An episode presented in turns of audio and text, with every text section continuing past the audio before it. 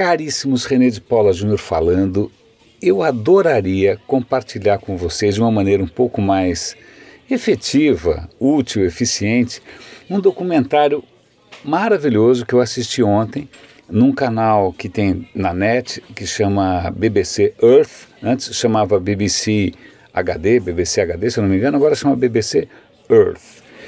O documentário, o apresentador chama Mosley, na verdade é um documentário de 2014, 2015, foi uma série. O título em português ficou A Verdade sobre a Carne. Na verdade é uma série, tem a verdade sobre a gordura, a verdade sobre a caloria, a verdade sobre a comida saudável. Eu tinha colocado para gravar e ontem eu assisti. Extremamente interessante, extremamente interessante. A, a questão da verdade sobre a carne aí é até que ponto né, o, nosso, a nossa, o nosso prazer, a nossa mania, o nosso quase vício crescente de comer carne é, tem um impacto sobre o planeta. Ele vai focar como é que você avalia isso? Ele vai tentar focar basicamente pela pegada de gás carbônico. Eu acho que é por isso, é pelo efeito que tem no aquecimento global, pela pegada no gás carbônico. Mas o que é muito interessante é que BBC, sendo BBC, os caras realmente vão fundo e com bastante isenção. Então eles vão tentar, inclusive, desbancar alguns mitos. Por exemplo, de que criar as vacas. Não, primeiro os números são assustadores. Né? É, é, se eu não me engano, o inglês come em média 80 quilos de carne por ano, praticamente o próprio peso. O americano come 120 quilos de carne por ano, provavelmente também o próprio peso. E o que é pior é que agora outros países como a China, que praticamente não comiam, comiam 4 quilos por ano, já estão comendo 40 quilos por ano. Moral da história, praticamente um terço de toda a terra útil né, do planeta é ocupado ou com pecuária, ou com, quer dizer, com criação de animais para abate, ou com agricultura para sustentar os animais de abate. É brutal. A, a grande questão aqui é que, na verdade, a vaca, vamos começar pela vaca, a vaca ela tem dois problemas. Primeiro, ela tem um rendimento muito baixo. Ela praticamente precisa comer 16 quilos de alguma coisa para fazer um quilo de, de músculo. É, é, é, é brutal, é, é assim, é, é, é colossal. Ah, 16, ou 16 quilos para um, um sem Não sei, eu sei que a vaca precisa comer que nem uma louca, pra, porque ela tem um rendimento muito baixo, ela come uma comida que é muito pouco nutritiva. Né? Segunda questão, a vaca é, ela elimina muito metano e não da maneira que você está imaginando, né? não é pela flatulência, ela simplesmente arrota metano que nem uma louca. E metano tem um efeito absolutamente devastador em termos de aquecimento global. Então, uma vaca tem praticamente o mesmo impacto ambiental que um automóvel é uma, levando em conta quantas vacas a gente come, e aí ele compara com outras alternativas. Porco, porco tem uma pegada um pouco menor. No fim, a pegada mais tranquila é de galinha. Galinha, na verdade, ela precisa comer menos proteína do que ela gera, é uma coisa meio maluca. É, ela também gera muito pouco uh, é, footprint em termos de gás carbônico. Bom, não é para menos 60 bilhões, vou repetir, 60 bilhões de galinhas são mortas por ano para a gente comer. Né? E, mas o que é mais interessante, aí você fala, ah, a indústria, o abate, nanana, ele vai mostrar que é, quando você cria esses bichos por aí no pasto, solto, que é essa coisa meio idílica, na verdade isso tem um impacto ambiental pior. Gera mais metano, ocupa mais terra, demora mais tempo.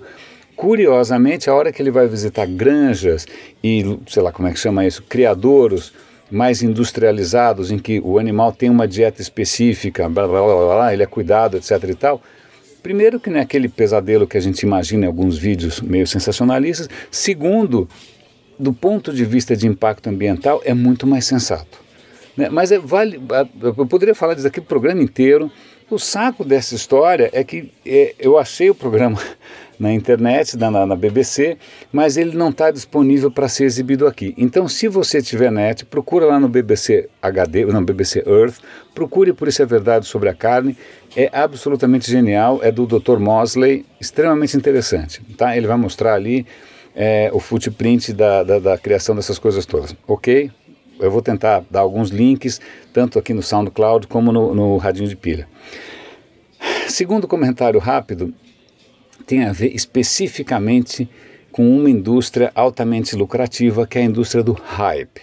Hype é você transformar alguma notícia numa coisa muito mais esfuziante, exuberante, impressionante, grandiosa do que ela é.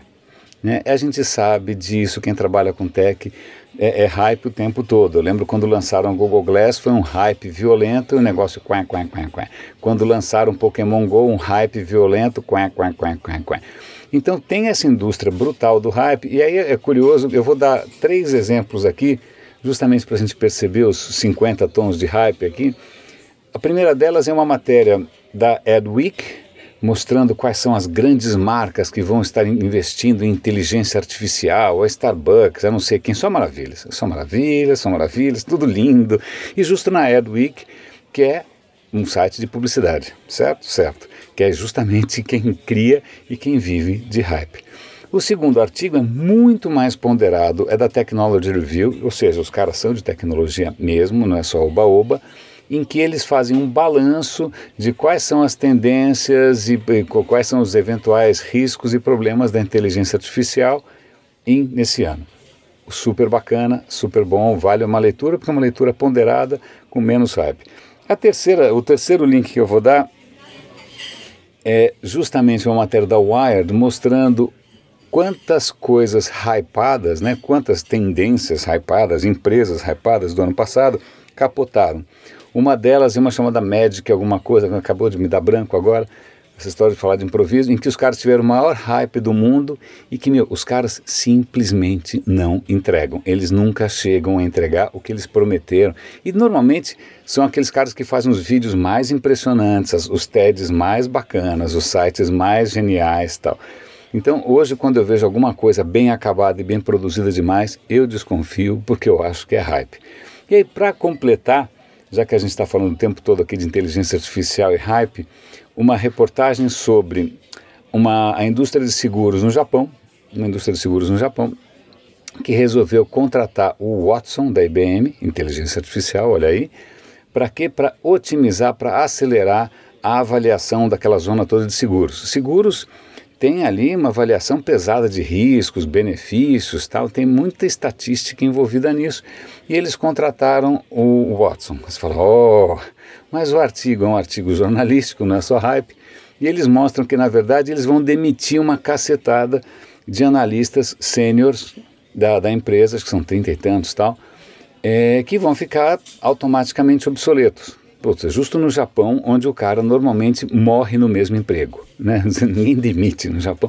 Pronto. Mas aí eles vão demonstrar que, embora custe 200 milhões de dólares né, para você contratar o Watson, se você fizer a conta dos salários que você está deixando de pagar, essa conta se paga, se fecha em questão de alguns anos.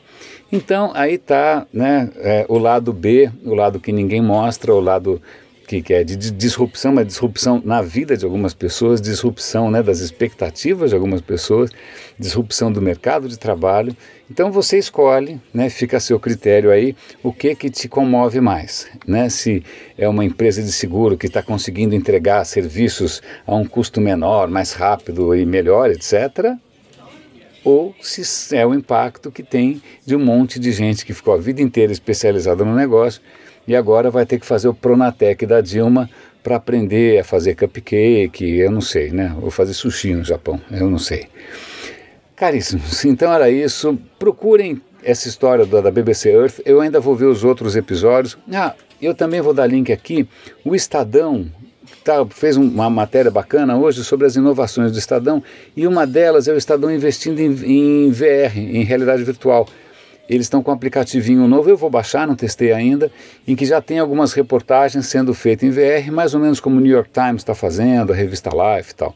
Então gostei de ver o Estadão é, apostando aí é, nessa, nesse caminho, que é, não dá para saber até que ponto é hype ou não. Pelo sim, pelo não, não caia no hype, compre o cardboard do Google que só custa 30 dólares. Caríssimos, René de Paula Júnior falando aqui no Radinho de Pilha e até amanhã.